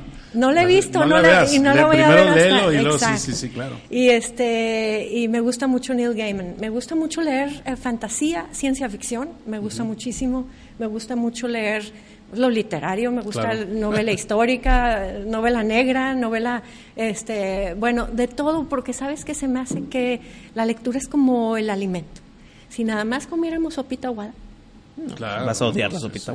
La odias o te pones este desnutrido, lo que sea, ¿no? A mí me gusta este echarle de toda la nutrición. Somos lo que comemos, somos lo que leemos. Mm. Y entonces, este sí me gusta a mí, este, a veces paso de, de horror a, este, a no sé, a, romance. Sí, sí, a romance. Pues, pues este, alguito, alguito, sí, ya no, ya eso lo dejé en la... En la, en la, en la secundaria, dices tú, en la prepa. Pero sí me gustaba mucho, cómo no, toda, toda niña tiene que pasar por eso, Totalmente. Por regresando este, a mi comodidad cuando hablo de libros es Stephen King siempre, porque lo conozco. Bueno, a mí me gustan mucho los cuentos de Stephen King, los también libros muchísimo. cortos. Él siempre dice y en su libro que te ayuda a ser escritor, que a mí no me, yo no sé, yo sé que no soy escritor, yo soy lector. Pero sí lo leí. Pero él dice, on writing, on, writing. buenísimo.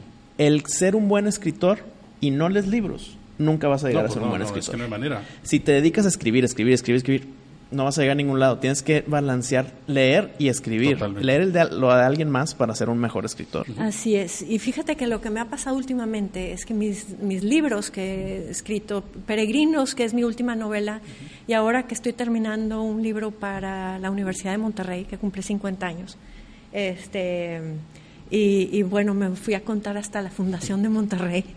La investigación ha sido tan, tan extensa que se me gastan los ojos todos los días en leer lo que tengo que leer. Mm.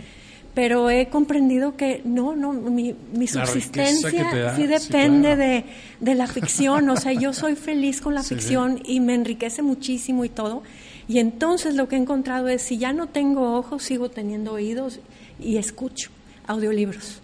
Ahora en, en la regadera en, este, mientras hago cosas que no me este, necesito las manos y los ojos para leer, manejando. Ahorita venía con Neil Gaiman, de hecho, porque pues sigo escribiendo el libro.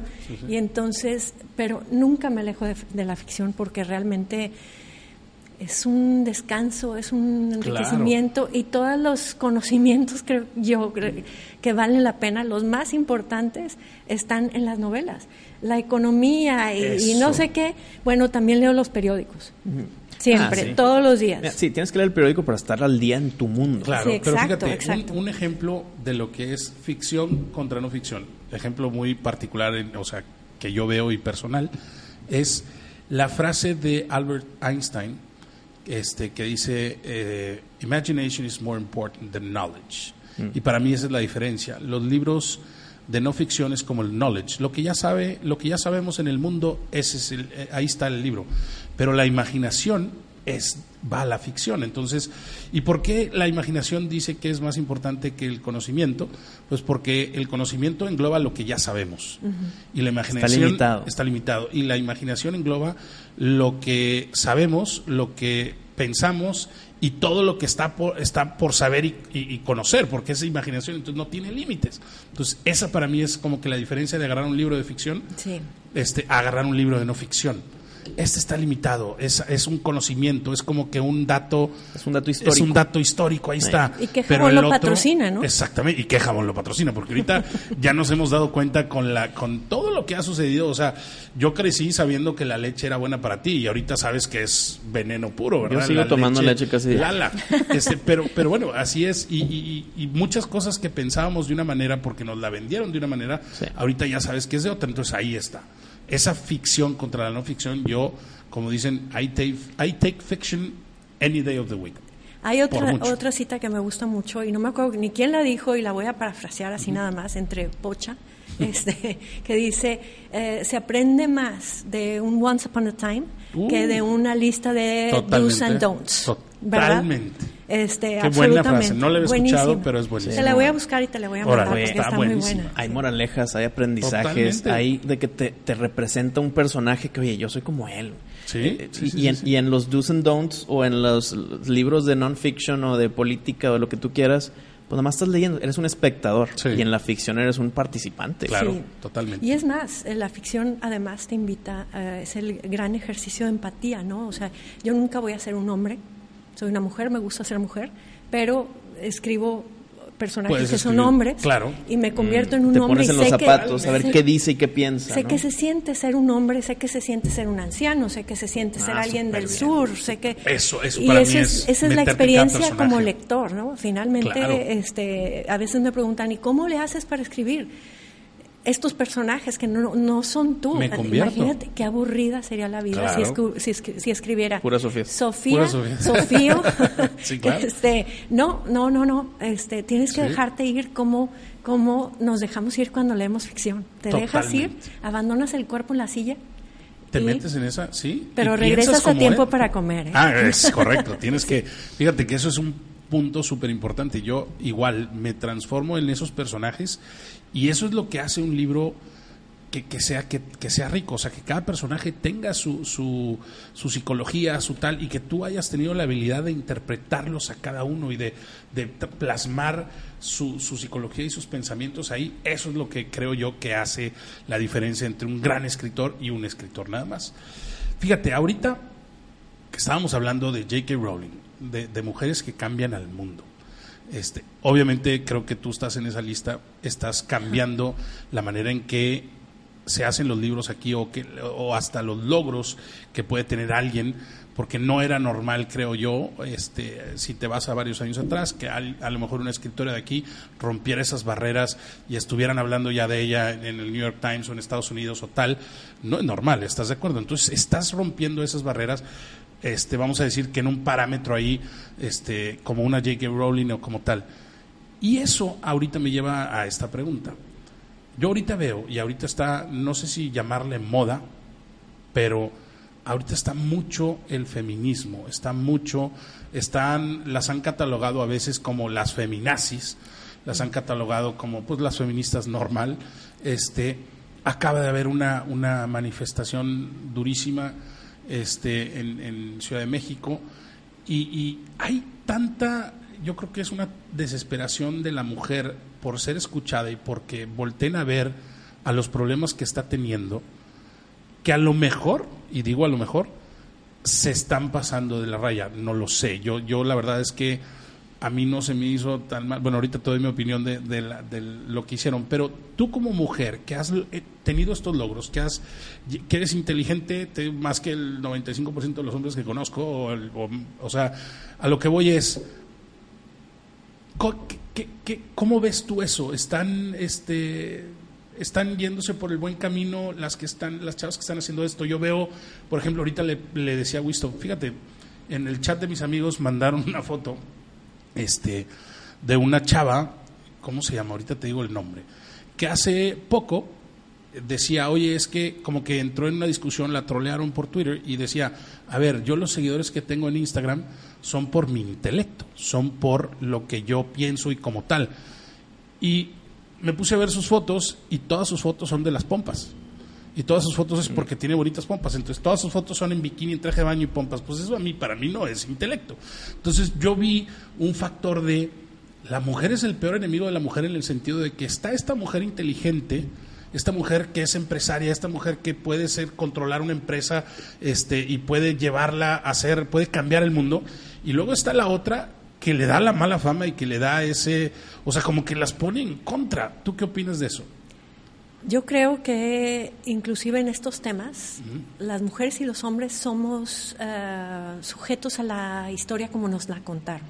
Como nos la contaron, ok. Eh, impresionante, o sea, todos los días la vida se nos cuenta, ¿sí? Y, y quizá esta mujer está tratando de luchar contra la objetiva, objetivización de la que es sujeto, ¿no? Pero, Pero, al mismo tiempo es, este, no se da cuenta que cae, ¿no? Y es como muchas veces, por ejemplo, el otro día a mi marido y a mí nos invitaron a dar una conferencia sobre cómo ser una pareja pareja. Y resulta que eh, mi marido me ha apoyado muchísimo. Claro. Sin él, sin, sin, Yo lo he visto ahí en tus, en tus ahí está, siempre en primera fila. Mm. Y, cuando no está, también está. Porque a veces yo viajo muchísimo, que él tiene su trabajo aquí, a veces yo salgo mucho, salgo mucho sola en los periódicos, este, bueno, doy conferencias, hago muchas cosas. Y entonces, en alguna vez también esta idea de la modernidad también puede ser muy injusta con los hombres que tratan de ser modernos porque, porque a él ha llegado gente a decirle, oye, ¿ya se divorciaron? No, ¿por qué? Porque Sofía siempre sale sola en el periodo. Eso es drama por ser drama. Bueno, pero yo es, creo que esa es mentalidad, ¿no? O sea, bueno, es que es como se ha contado la historia. Es cierto. A ese hombre, a este y, mi propio marido, o sea, que no puede estar sola sin el hombre detrás. Y volviendo a toda esta cuestión de, por ejemplo, J.K. Rowling se tuvo que poner J.K. Porque para que no pareciera mujer. Mm. Esto es en, en, el Reino Unido, ¿no? Y yo, a mí aquí en México no, por ese lado, a mí no me dijeron, este, tienes que ser este eh, hombre. Lo que sí me dijeron, tú escribes para mujeres, yo no. Para todos. yo escribo para seres humanos. Thank you very much. y me lo han creído y este y me ha ido muy bien en ese sentido. Por otro lado, no podemos ignorar que las mujeres sufren mucha violencia todos los días. Totalmente. Yo, yo estoy Muy, Todos los días. Y yo no voy a decir, en mi vida no hay esa violencia de diario, aunque pues en la vida alguna violencia me he topado que reconozco hoy como violencia. Y que en, ese entonces no lo viste. Eh, no, no lo reconocías, ¿no? Claro. Porque nadie, nadie decía, mira, esto lo subrayo, es violencia. Y hoy estamos más conscientes de eso. Y creo que vale la pena no nada más que las mujeres estén conscientes de eso. Creo que vale la pena que los hombres también estén conscientes de eso. Así para que vean a un hombre que está apoyando a su esposa y no vayan a decirle... Este, ya te digo, eso porque sí, o sea, sí, sí, o sea este, creo que todos debemos de apoyarnos para que en la siguiente generación no haya estas, eh, eh, no sé, estas dudas de que todos valemos igual. Y sí, sí hubo, y lamento esta violencia que hubo el otro día. Llegaron unas mujeres y le echaron escarcha a un ah, personaje político. Yo le hubiera aventado tres veces. soy hombre, o sea, no tiene nada que ver ahí. Le dolió mucho que le aventaran escarcha. Se le metió quizá más al pelo, se tuvo que lavar el pelo varias veces. Le echaron escarcha. Imagínate lo que han vivido. Imagínate lo que se siente a todas esas mujeres que este, las han violentado, de manera claro cotidiana, ¿no? Totalmente. Y que, y que además, eh, yo no sé si es cierto o no es cierto esta la gota que derramó el vaso, ¿no? Esta violación de una muchachita por cuatro policías. Yo no sé si es cierto. Eso, pues, si es cierto o no es cierto. Yo sí creo que sea cierto, porque no... Bueno, la cosa, eh, esta situación es que sea cierto o no cierto, sea cierto, se hizo la denuncia y más bien la denunciaron a ella. Sí. Salió ella expuesta. Es que... Cualquiera que haya sido este, la situación. Y entonces este, tenemos que pensar cuántas mujeres no denuncian. ¿no? Totalmente. Y sí, sí, yo creo que hay mucha furia ya, que cuando se empieza esta conversación sale, aflora. Claro. Y ojalá aflorara intelectualmente como ahora estamos viendo en los las editorialistas que hablan de esto y lo ponen muy de manera muy clara y este pero contundente pero no todo el mundo tiene los recursos verbales. Para, para llegar, sí, claro, no todos pueden expresar este, una idea y que cause impacto. No a todo el mundo se le contó una historia sin violencia. Claro. Y entonces, ¿qué va a pasar? Pues sí, estas mujeres quizá en esta masa que se convierten estas manifestaciones, pues en la masa hicieron algo que no harían en la, individual. En, la individual. En, lo individual. Y entonces es lo peligroso de las todas estas marchas, es, bueno, ¿quién las está guiando? ¿Quién va? ¿no? ¿Cuál es la agenda? Si hay agenda o no ¿Quién va a provocar? Claro. Porque alguien luego va y provoca y, y, y, ¿qué sucede? Eh, tendemos a hacernos masa. Y ahí es donde hay mucho peligro. Y es donde este se pueden desviar las cosas y pueden pasar cosas que no quieres. Sí, es una lástima de todas maneras que ahora que llega un gobierno que se supone que es progresista a la Ciudad de México, ¿no? Esta sí, sí, eh, Sheinbaum, este, Claudia Sheinbaum. Y, que no estén eh, atendiendo esto. Atendiendo esto. De manera distinta, ¿no? La están atendiendo de manera tradicional y la manera tradicional no es este conveniente para la mitad de la población de este país. Fíjate que a mí, a mí la verdad se me hizo como que muy lógico este el sentido de que, a ver, si traes tanta represión, te sientes tan impotente de poder expresarte, de que te escuchen, de que te escuchen, porque ha sucedido, no es la primera vez que sucede, han sucedido, o sea, llevamos generaciones con esto sucediendo. Y nada más de imaginarme la impotencia que pueden sentir las mujeres, oye, para mí se me hizo hasta lógico que sucediera algo así, porque es como, pues si tú le echas agua al vaso, se va a caer, ¿verdad? Y si, y si llevas aguantándote este, todo, todo, un día vas a explotar. Y entonces, para mí, el hecho de que hayan manchado este, unos monumentos o que le hayan aventado este, serpentinas o no sé qué, le, polvo a, a este pelele, este, para mí es algo de que ya se había tardado en suceder, creo yo. O sea, ya se había tardado en que sucediera, este, considerando todo lo que les ha sucedido y todo lo que han estado reprimidas y todo lo que quieren que las escuche. Porque he escuchado muchos comentarios que dicen, no, es que hay otras maneras. No, es que otras maneras se han intentado toda la vida y no han funcionado. Y volvemos a los recursos de cada quien, ¿no? Exactamente, sí, sí, sí. Entonces, esta gente ha vivido, las han golpeado desde niñas. Claro, imagínate. ¿Por qué van a saber hacer otra cosa? Totalmente. ¿Por qué? ¿Verdad? ¿Por qué van a hablar con flores? Cuando les han hablado con cuando les han hablado pedradas, con fusil o con pedradas. Este, y entonces somos lo que la historia que nos han contado. Totalmente. Y, y, alguien que ha vivido a lo mejor sometida primero a lo mejor por el abuelo el padre el hermano este hasta el hijo quizá después quiere llegar a someter a la madre no este un día que se que se rompa esas cadenas pues va a romperlas con tal fuerza que va a salir despedida, ¿no? Sí, claro, totalmente. Y, y, si no tiene los recursos verbales, pues, por ejemplo, yo te diría, qué barbaridad, hicieron pintas, yo esas cosas es como la gente que rompió aquí nuestros cristales del Palacio de Gobierno, ¿no? Este, pero tienes que decir, bueno, no tienen los recursos de otro, no tienen otros recursos. No, y no saben las escuchan, hablar. O sea, y deja tú que no saben hablar. Yo creo que aunque hablen, no las escuchan. O sea, yo he escuchado tantas veces este ese ese ah es, es que es culpa de ella. ¿por qué? porque se viste este provocativa.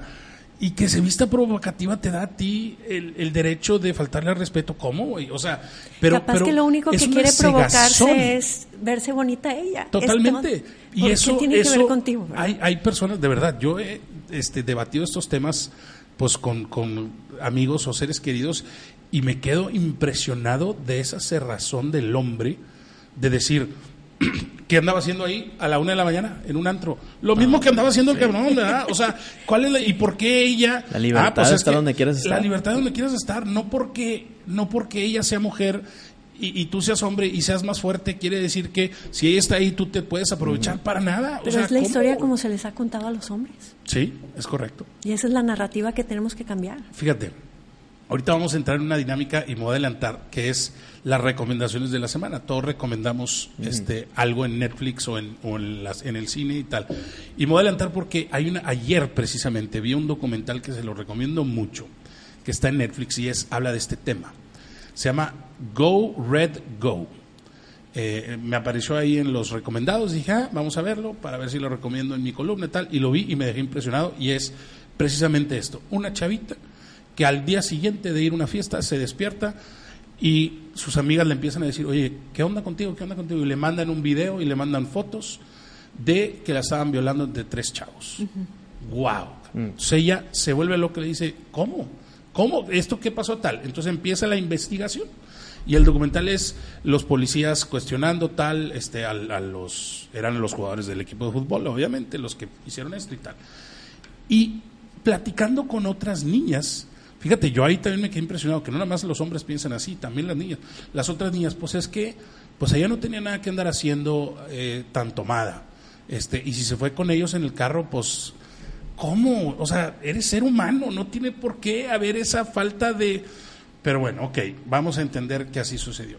El problema estuvo, o lo increíble del documental es que una mujer externa, este, una investigadora de un blog, empieza a darse cuenta por medio de Twitter de cómo todos escribían, no manches, esta, esta mujer se la están violando ahorita, jajaja, jajaja. Y empezó a seguir las historias y empezó a tomarles screenshot por si los borraban y tal. Y armó toda la historia de la violación por medio de los comentarios de Twitter de los amigos. De que todos fueron cómplices. De que todos fueron cómplices. O sea, nada más había tres personas en el cuarto, pero se le estaban mandando los textos y se mandaban fotos en Twitter. Pero no, pero no cuéntale de, que la gente la Es que eso empieza, eso empieza. Pero lo más impresionante de todo es que todos todos, todos, todos, o sea, el coach de, fútbol, el, director de la escuela, el locutor de radio local que decía las noticias, todos le echaban la culpa a, ella. Chava, sí. Es como la muchacha esta hace poco en Ciudad de México que se sube eh, después de un antro al carro con un muchacho y que van a toda velocidad y se estrellan contra la estela de luz y que ella hasta pierde la cabeza, o sea, una cosa así. Y dicen, es culpa de ella porque andaba... Ella, y, y, la arruinaron post-mortem. O sea, es durísimo, es durísimo ser, ser mujer. sí, y, lo entiendo. Entonces, por eso que manchen, que, que, pinten unos muros y que se quedaron cortas. este O sea, era para que, los, si los policías hicieran eso, era para que agarraran a los policías y le hicieran ojalá lo mismo. tuvieran eh, el valor y, la sensatez de eh, levantar la, la, este, la conversación a un nivel a un, nivel, que, pueda eh, haber debate. De humanos ¿no? de humanos sí claro. Porque eso es lo que somos todos mujeres hombres. Somos humanos. Totalmente. Y esa es este la tierra común no yo no me puedo ver pero bueno al menos a, mí me criaron así. Y más ahorita que tengo a mi hija que hace poquito salía a la cochera y en la cochera así grandote con gis estaba pintado girl power mm. yo dije girl power yo soy girl power yo voy o sea a mí no, me vendan el hombre más. No, no, yo soy girl power, compadre. ¿Por qué? Porque tengo a mi esposa que la amo, tengo a mi hija que la amo, tengo a mi mamá que la amo. Entonces yo no puedo ver eso y no entiendo cómo llegó a eso, ¿no? O sea, yo, yo quiero que mi hija se coma el mundo y que, que o sea, no manches. Y veo la, el potencial, ¿verdad? Entonces ahí me queda claro de que, pues sí, yo soy girl power 100%. Este documental, para terminar la recomendación, trae un giro muy chido, que para qué se los cuento, mejor véanlo. Porque cuando crees que todo está perdido, go red, go. Mm. Cuando crees que todo está perdido, porque todos literalmente están en contra de la pobre niña y los güeyes están jajaja, jiji, sucede algo que dices, no seas mamón, ¿qué?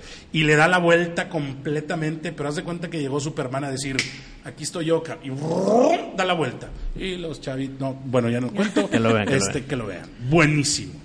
Esa es mi recomendación de la semana. ¿Tu recomendación de la semana? Bueno, eh, ahora soy eh, jurado del, Festival Internacional de. Cine en Monterrey, eh, del, del, este, de lo internacional. y entonces me ha tocado ver películas muy interesantes, animadas, documentales y, y, de ficción. Y me gustó muchísimo una que es dirigida por un ruso, pero de Estados Unidos, sobre una historia eh, de, bueno, una pequeña comunidad de rusos en Wisconsin. Y me gustó muchísimo, se llama Give Me Liberty. Give Me Liberty. ¿La podemos encontrar en el cine? O si vamos ahorita, al festival. Vayan al festival, ah, todavía pues la van a pasar hoy, mañana, creo que todavía el fin de semana, chequenla. Pero hay varias, vayan, este, varias me gustaron. Esa en particular me gustó muchísimo. Este, no sé si va a ganar, pero pero todavía me va Give me Liberty. Give me Liberty, así se llama y este, sí, aprovechen porque esto viene una vez al año y el festival cada vez crece más. Este, y realmente eh, traen cosas interesantes. Órale. Y por ejemplo, en, en cuestión de, digo, yo sé que estás ocupada en tus libros, pero en cuestión de entretenimiento casero, de sentarte en el sillón no sé si te toca que tu marido te diga, a lo mejor aquí es al revés de que te diga, eh, no vayas a ver esa serie sin mí, o sea, que la vean juntos, qué tal, este, ¿qué, ¿qué ve este, Sofía en Netflix, en HBO Go, en Amazon Prime? ¿Qué podrías recomendar ahí que te, que te hayas clavado y dicho, wow, este, esta serie me la aventé toda seguida? ¿Qué? A ver, ahorita eh, en Netflix, bueno, hace poco vi la de, este, ah, ¿cómo se llama? La de los niños, los ochentas. Ah, oh, Stranger Things. Stranger Things, me encantó, me encantó. Se me hace que ese es tu tipo, sí, sí. Uy, sí, es mi tipo, me encanta. Yo prefiero ver ese tipo que las cosas muy realistas de abogados y de doctores y así. Prefiero las, las cosas fantásticas. A mí me gusta mucho, por ejemplo, me gustó mucho un buen tiempo la de The Walking Dead, por ejemplo. Claro. Y, creo que vas a ver The Walking Dead. Y mi marido me decía, ¿por qué ves eso? y le decía, es que ves realmente la condición humana. Claro, sí. Es que Walking Dead es drama, es, es, es, es, la humanidad, lo humano. Eso es lo que tenía no bueno son los monstruos. ya se, no son los monstruos. Ya al final ya, ya empezaron a matar a todo el mundo. dices, no, no eh, quiero que maten a Llegó a concluir en que Walking Dead no es tanto los zombies, sino son los humanos sobrevivientes que se van a morir tarde o temprano. O sea, que son ellos los Walking Dead. son ellos los Walking Dead, exactamente, sí, claro. Y, este y entonces sí puede parecer muy impresionante, pero a mí sí me interesa ver esa condición humana y lo manejaron muy bien. Luego ya las últimas dos temporadas ya. Sí, ya bajó un poquito. La mía, mi recomendación de la semana no es tanto ni, ni profunda, ni lo humano, no. Es mera, mera diversión. Mero entretenimiento. Mero entretenimiento y hasta eso se me hace un entretenimiento inteligente, porque es mucho sobre la, la mente. Y tiene que ver con superhéroes.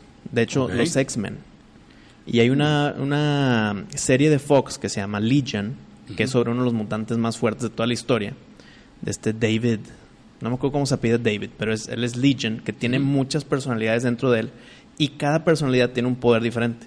Ah, es como una, tiene todos los poderes. Una persona con, con problemas de identidad, que cuando es un, una chava, tiene un poder diferente que cuando es un viejito. Entonces es como el más poderoso de todos y la serie lo hacen tan psicológico que llega a estar bien tripeado. O sea, hay, hay, hay, imágenes que están de que, fumaron para esto, güey. Y así son todos los episodios. ¿Dónde está? ¿En Netflix? Está en Netflix ahorita porque creo que luego se vaya a ir a Disney. Disney Plus. Pero, pero la primera temporada son como seis, ocho episodios. Y, y, cuando estaba viendo el tercero dije, oye, si así continúan me va a cansar. Porque está tan loco. ¿Y cómo hicieron esto? ¿Y quién estoy viendo? Pero cuando acabó la temporada me dieron ganas de la 2. Y ya que vi la 2, fue como que acepté la locura y ya nada más disfruté. No me quise poner a pensar qué, qué estaba pasando. Me que verla? No, estoy, no estoy, entendiendo, pero me está entreteniendo, entonces síguele. entonces sí, recomiendo Legion porque es tema de superhéroes con temas psicológicos, con el más poderoso, eh, problemas de identidad, como que lo mezclaron muy bien, muy bien hecho, muy bien actuado. Y pues mi recomendación, no le piensen más, nada más píquele play y déjate llevar. Muy bien. Recientemente también vi una que se llama The Rain, que es alemana. Ah, ya subieron la temporada 2, no la he visto porque no tengo tiempo ahorita de, ponerme así, este, pero sí me gustó mucho. Está interesante, así, pues digo también nada muy eh, profundo, pero también algo así como medio eh, fin del mundo y es, eh, The Rain es como, la verdad es que vi un capítulo y luego me puse a ver otras cosas y no he regresado. Pero es como que hubo una tormenta tiene tipo Chernobyl, ¿no? o sea, eh, tipo, Hay, una, hay una lluvia, este es el fin del mundo. A los que le cae la lluvia no, sobre, no sobreviven. es. Ajá. Este, pero bueno, está está buena, está es una y luego me gusta ver este ejercitar la mente con otros idiomas, Es lo que te iba a preguntar. Sí, está en alemán. cambias al inglés o subtítulos, y, siempre, en alemán? Siempre, siempre como fue hecho, claro, sí, subtítulos para que le entiendas. Muy bien.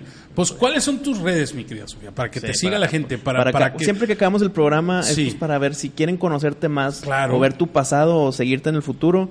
¿Cómo te contactas? Que llegues a los 500 mil seguidores. Este. Y sí me comunico, ¿eh? Digo, por lo general contesto. pero en Twitter soy arroba M Sofía Segovia. En Facebook y en Instagram igual, Sofía Segovia Autora. Así me encuentran y así este, me Yo creo que sí debes de tener este, muchas preguntas, ¿no? O sea, que te hagan preguntas ahí que, de gente que, que quiere saber este, de Simonopio, que quiere saber así de... imagínate, y, ha de estar padrísimo este, poder contestarlos. Así eres de las personas que se toma el tiempo de leerlas y contestar. Sí, todavía, todavía hago lo que puedo por comunicarme, porque ahora también en inglés, porque está el murmullo de las abejas, está The Murmur of Bees, que va muy bien, y, y, ahora, bueno, las conversaciones también son en inglés. Eso, eso no sabes el gusto que me dio cuando, cuando empecé a ver este, que estás allá y que, y que no nada más estás allá, sino que estás rompiéndola allá. Eso es algo este, bueno, les digo la última, la última novedad, que bueno, la última novedad, claro. es que está nominada al uh, National Book Award. Uf. Mira, mira quién tenemos de invitado. Sí, exactamente. Es, este, una gran emoción. Felicidades. Porque tiene una categoría de novela traducida y este, la traducción del murmullo de las abejas al inglés, The Murmur of Bees, está muy, muy bien traducido. He, visto, he visto ahí este, varios tweets del, del, que hizo la traducción. Sí, es buenísimo. Este, sí, sí, Ahora está traduciendo Peregrinos. Ah, no, pues estás. Ya te, ya te agarraste ahí. Muy bien, qué padre. Eso es, que hemos hecho muy buena. no nos conocemos, ¿eh? Sí, no, pues es, es que ahorita ya no necesitas. Como pen pal. Como pen Sí, somos WhatsApp pals. WhatsApp WhatsApp y, este, bueno, eh, eh, sí me, me ha dejado colaborar con él porque su español, él es un inglés, que su español es de España. Y mi español es de México. Ha sido una... Debe ser un poco... bien entretenido y bien interesante. pero para mí ha sido muy bonito ver el proceso de la traducción, que no es la palabra nada más. Sino, claro, no, no. sino el sentimiento. Y él es muy buen traductor en eso. Fíjate que tuviste suerte. A mí me tocó... Otra o sea, tuviste suerte en, encontrar ahí a alguien que, que, lo hiciera así. A mí me tocó... Yo escribí Alpha Gene en inglés y cuando dije voy para México y se lo voy a presentar a la editorial, lo quise traducir o lo iba a traducir, entonces contraté a alguien, no, no es tan difícil. Es que es contraté a alguien, sentimiento. Contraté a alguien y me hicieron de prueba el primer capítulo y ya se cuenta que estaba leyendo un libro de ah. texto. Ah, sí, sí, sí. ¿Qué, es esto? Que no, la verdad es que este trabajo, como dijo, es para el chapulín, o sea, para mí, yo lo tengo que hacer. Y fue como hacer un tercer draft en, en la traducción cambié cosas y, y adapté y ya estoy y entonces y, salió la voz este como como te pasó acá. Entonces la voz mexicana. sí la voz ahí está. Pues, pues, bueno entonces qué, gran invitada me encantó la plática qué bueno buenísima, acompañar. pues. gracias por invitarme. Muchísimas se me hace que daba para mucho mucho pero así los he oído que siempre tienen temas padrísimos. Porque también queremos guardar para que nos visites de nuevo. Claro totalmente. Ya cuando estés allá este con Stephen King y así de que, que vuelvo recordar y así que, que, que Sofía, Sofía, sí, que Sofía, y mandar mensajes así los ¿Te acuerdas de Te las dos preguntas. Sí, sí, las dos preguntas de Wisto. Pues muchísimas, muchísimas gracias, mi querida Sofía. Fue un verdadero placer tenerte por aquí y creo que pues nos has enriquecido bastante, así como tus libros enriquecen este la lectura enriquecen este pues hasta la sociedad, o sea, todo en un conjunto, que ese es el objetivo de los libros, pues viniste a hacerlo aquí. Muchas, muchas gracias. Y pues nos vemos, mi querido Wisto. Nos vemos Muchas gracias. Adiós, muchas gracias a ustedes. Adiós. Bye. Adiós. bye bye. Bye bye.